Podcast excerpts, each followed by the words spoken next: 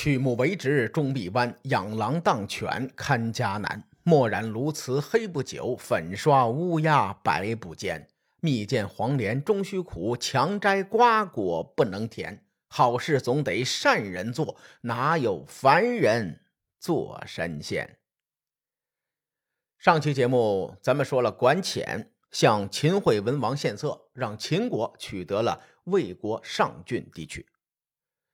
当时秦国汇聚了张仪、公孙衍、陈轸三大纵横家。按照官位呢，公孙衍担任大良造，身份地位最高。三个人勾心斗角以后，陈轸却成为一匹黑马，他暂时成为了最大的受益者。陈轸是人们很容易忽视的一个战国纵横家，可惜啊，他与张仪生在同一个时代，他的光芒被张仪所遮盖，盖得严严实实的。先秦史书对他的记载很模糊，生卒年无法考证，他的经历也没有准确的时间线。我们先按照其他历史人物的经历来大概的推测一下陈轸的故事。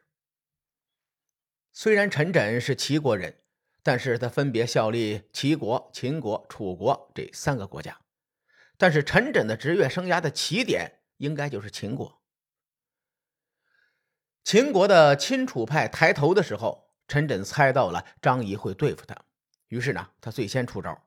陈轸就找了一个叫做田申的人，让这个田申去游说秦惠文王。田申和陈轸一样，都是齐国人，他也在为秦国效力。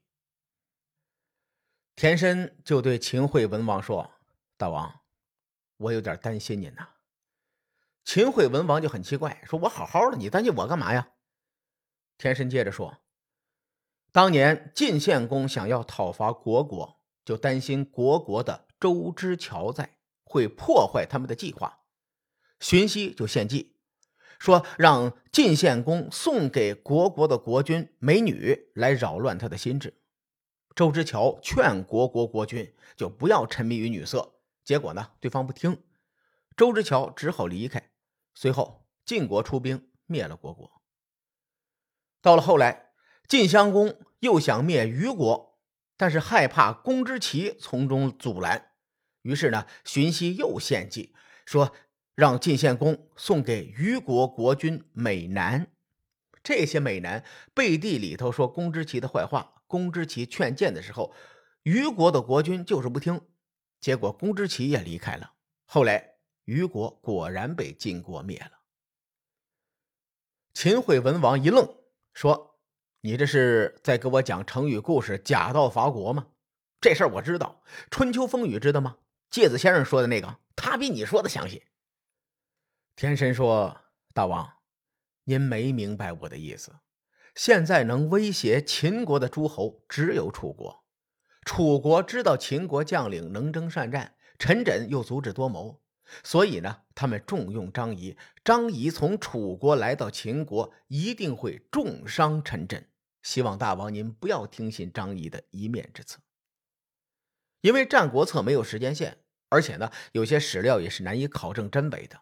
从田申的话来分析，张仪是从楚国前往秦国的，这件事逻辑上是通的。不久之后，张仪果然向秦惠文王重伤张震。这件事儿，《战国策》和《史记·张仪列传》中都有记载。张仪对秦惠文王说：“大王，陈轸携带丰厚的礼物，频繁往来于秦楚两国之间。按照道理来说，他应该可以搞好两国的外交关系。如今呢，楚国并没有对秦国更加友好，反而对陈轸十分优待。这说明一个问题：陈轸以权谋私啊！”他只替自己打算了，替大王打算的少。而且我听说陈轸想要离开秦国，前往楚国。大王，您不如顺水推舟，让他离开就完了。张仪在说这些话的时候，公孙衍和陈轸都在秦国。当时张仪应该没有担任秦国的相国。从张仪的话中，咱们可以推断出来，秦楚之间的关系非常的复杂，非常的微妙。虽然不糟糕，但也绝对没有亲密无间。在这种现实情况下，就为张仪提供了一个把柄。秦惠文王又不傻，他觉得张仪的话有道理，于是呢就找陈轸过来对质，说：“我听说先生想要离开秦国而去投奔楚国，有这事儿吗？”陈轸说：“嗯，没错，我是这么打算的。”秦惠文王又问：“看来张仪的话果然可信。”陈轸接着说：“我想跳槽这件事情，不仅张仪知道，连路上的行人都知道。我给您举两个例子吧。”过去，伍子胥忠于他的国君，所以天下诸侯争先恐后的想要聘请他做臣子。还有一个孝子叫曾参，因为他孝敬自己的父母，天下的父母都想让曾参做自己的儿子。这说明了一个道理，那就是好的奴仆不需要在街上张贴告示就可以卖掉，因为他是好奴仆。被丈夫抛弃的女人还能嫁给乡里乡亲，是因为她是个好女人。如果我对您不忠诚，楚王又怎么能够认为我是忠臣呢？我对您忠心，您却要抛弃我，我不去楚国，又能去哪里呢？列位，这段话展现了陈轸作为一个战国谋士应有的水准。乍一看上去，这段话就好像是陈轸在为自己辩解。但实际上呢，这段话表达了陈轸对秦惠文王的不满。咱们仔细品品这段话。秦惠文王问陈轸是不是要投奔楚国，陈轸说是。秦惠文王说：“那张仪的话可信？”张仪对秦惠文王说的话，暗指陈轸以权谋私，为自己铺路。陈轸呢，没有直白的去反驳。但是他说的每一句话，那都是绵里藏针呐。他举了几个例子，你比如说伍子胥，伍子胥因为忠心而受到了诸侯们的青睐。换句话说，我陈轸也是因为对秦国忠心，才会受到楚国的青睐。尤其是陈轸的最后一句：“我对您忠心，您却要抛弃我，我不去楚国，我又能去哪里呢？”这句话的潜台词是。路人都知道我陈轸想要投奔楚国，不是因为我自己想去，而是我对秦国忠心，但是没有得到应有的回报。路人都为我鸣不平，觉得我应该去楚国，所以呢，我投奔楚国这件事儿是身不由己。列位，结合陈轸后来的所作所为，再看《史记》中陈轸说的原话，大家都能察觉到，陈轸这一招以退为进。用的是出神入化。秦惠文王听完陈轸的话，就没有让陈轸离开。尽管如此，秦惠文王并没有完全信任陈轸。《史记·张仪列传》记载，陈轸在秦国待了整整一年，秦惠文王终于任命张仪为相国，陈轸便去投奔楚国去了。公元前三百二十八年。张仪拜向秦国，向前推一年，就是公元前的三百二十九年。这一年刚好是魏国和楚国对阵沙场。管浅建议秦惠文王借楚怀王之口勒索上郡。随后呢，秦国亲楚派的势力抬头，一切逻辑都对得上。从雕阴之战结束以后，张仪与公孙衍、陈轸明争暗斗，并且成为最后的赢家，这完全是张仪自己的能力。和《史记·张仪列传》中记载的完全不相关。张仪当上相国之后，公孙衍和陈轸便都离开了秦国。根据逻辑梳理《战国策》的记载，我们能够发现，公孙衍和陈轸后来的命运完全不同。陈轸投奔楚国以后，楚怀王并没有重用他，却派他出使秦国。您说这尴不尴尬？啊！我离开伤心地秦国，结果你又把我派回到秦国去，这事儿想起来就是一脑门子火呀。陈轸从楚国前往秦国，会路过魏国，他想要见一下公孙衍，公孙衍也很客气，对吧？就回了两个字儿：“滚蛋。”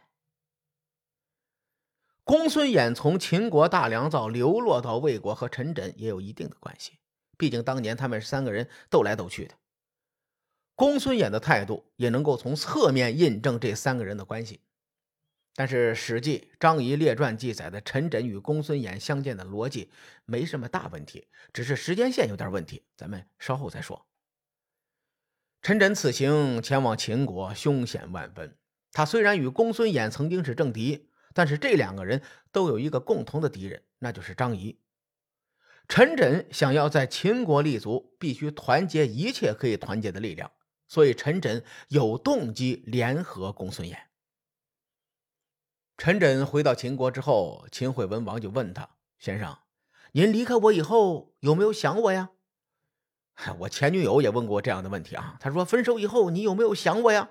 ”陈轸回答说：“如今我虽然被遗弃，投奔到了楚国，但是我还是说着秦国的口音！我为何口中全是秦腔？因为我对这土地爱的深沉。”秦惠文王连连点头：“好好好好好，我本来想一刀子捅死你，既然你这么说，我就先把刀收起来。”但是张仪对陈轸的戒备之心仍然很重。《战国策》记载，陈轸从楚国回到秦国之后，张仪趁机对秦惠文王说：“说大王啊，陈轸是您的臣子，他常常把秦国的机密透露给楚国。我张仪江湖人称善良忠义小郎君，我不能和这种人共事，请您驱逐他。如果他再想去秦国，您就杀了他。”秦惠文王说：“哎。”你多虑了，他怎么敢再回楚国呢？从这段话当中，咱们可以推断出陈轸肯定是露出了马脚。您想啊，咱们去菜市场买菜，和人讨价还价，还会推测对方说的是不是实话。秦惠文王他是一国之君呐，如果没有证据，他也不会相信张仪。在《战国策》中，秦惠文王的原话是：“轸安敢之楚也。”这句话的语境一般都是实锤了才会说你怎么敢如何如何。你比如我小时候过年玩七天，作业一个字没写，我爸就会对我说：“你怎么敢继续玩下去？”哎，一般都是这么一个语境。有张仪在，陈轸在秦国那是越混越差。后来秦惠文王和张仪准备动手要弄他，秦惠文王就召见陈轸，问他。你告诉我，你想去哪里？我为先生备好马车，我送你一程。秦惠文王的意思是和电视剧里的台词差不多。你比如说，我送你一程，我送你上路，我送你见阎王，哎，差不多都一个意思。这个时候呢，秦惠文王对陈轸已经起了杀心了。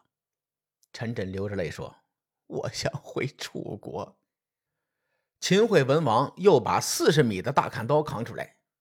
张仪就说了：“你想要回楚国，我也知道你想回楚国。除了楚国，你还能去哪里呀？”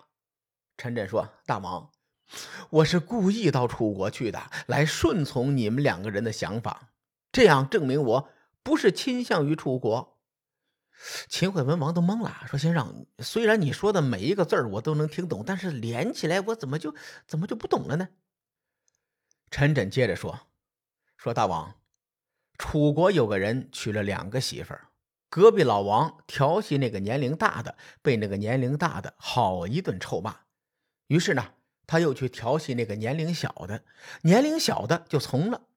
过了不久，这两个人的妻子的老公死了，周围人就问隔壁老王：“你娶那个年龄大的呀，还是娶那个年龄小的呀？”隔壁老王回答非常的痛快：“我要娶年龄大的。”周围的人就很好奇。说年龄大的骂你，年龄小的从了你，你怎么会娶大的呢？隔壁老王说：“哎，你不懂，年龄大的是别人妻子的时候，我的确希望他能够答应我的调戏；但是他成为我自己的妻子的时候，我愿意他为我去骂别人。”秦惠文王点点头，嗯，隔壁老王也怕绿啊。陈轸说：“现在楚王是个明智的国君。”令尹朝阳也是贤明之臣。我身为秦国的臣子，如果我经常把秦国的消息透露给楚国，楚王必然不会留我，令尹朝阳也不会与我共事。所以，我回楚国，他们能接受我，才证明我对秦国忠诚。秦惠文王听完，默默地收起了大刀。陈轸刚离开，张仪就进来了，就问陈轸究竟去哪儿了。秦惠文王感慨地说。唉，陈轸是天下最能言善辩的人。他说他一定要去楚国，我被他说服了，拿他没办法。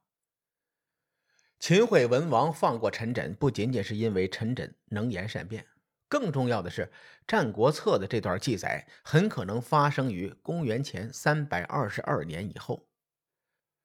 当时，公孙衍推动五国相望，已经有合纵发起的征兆了。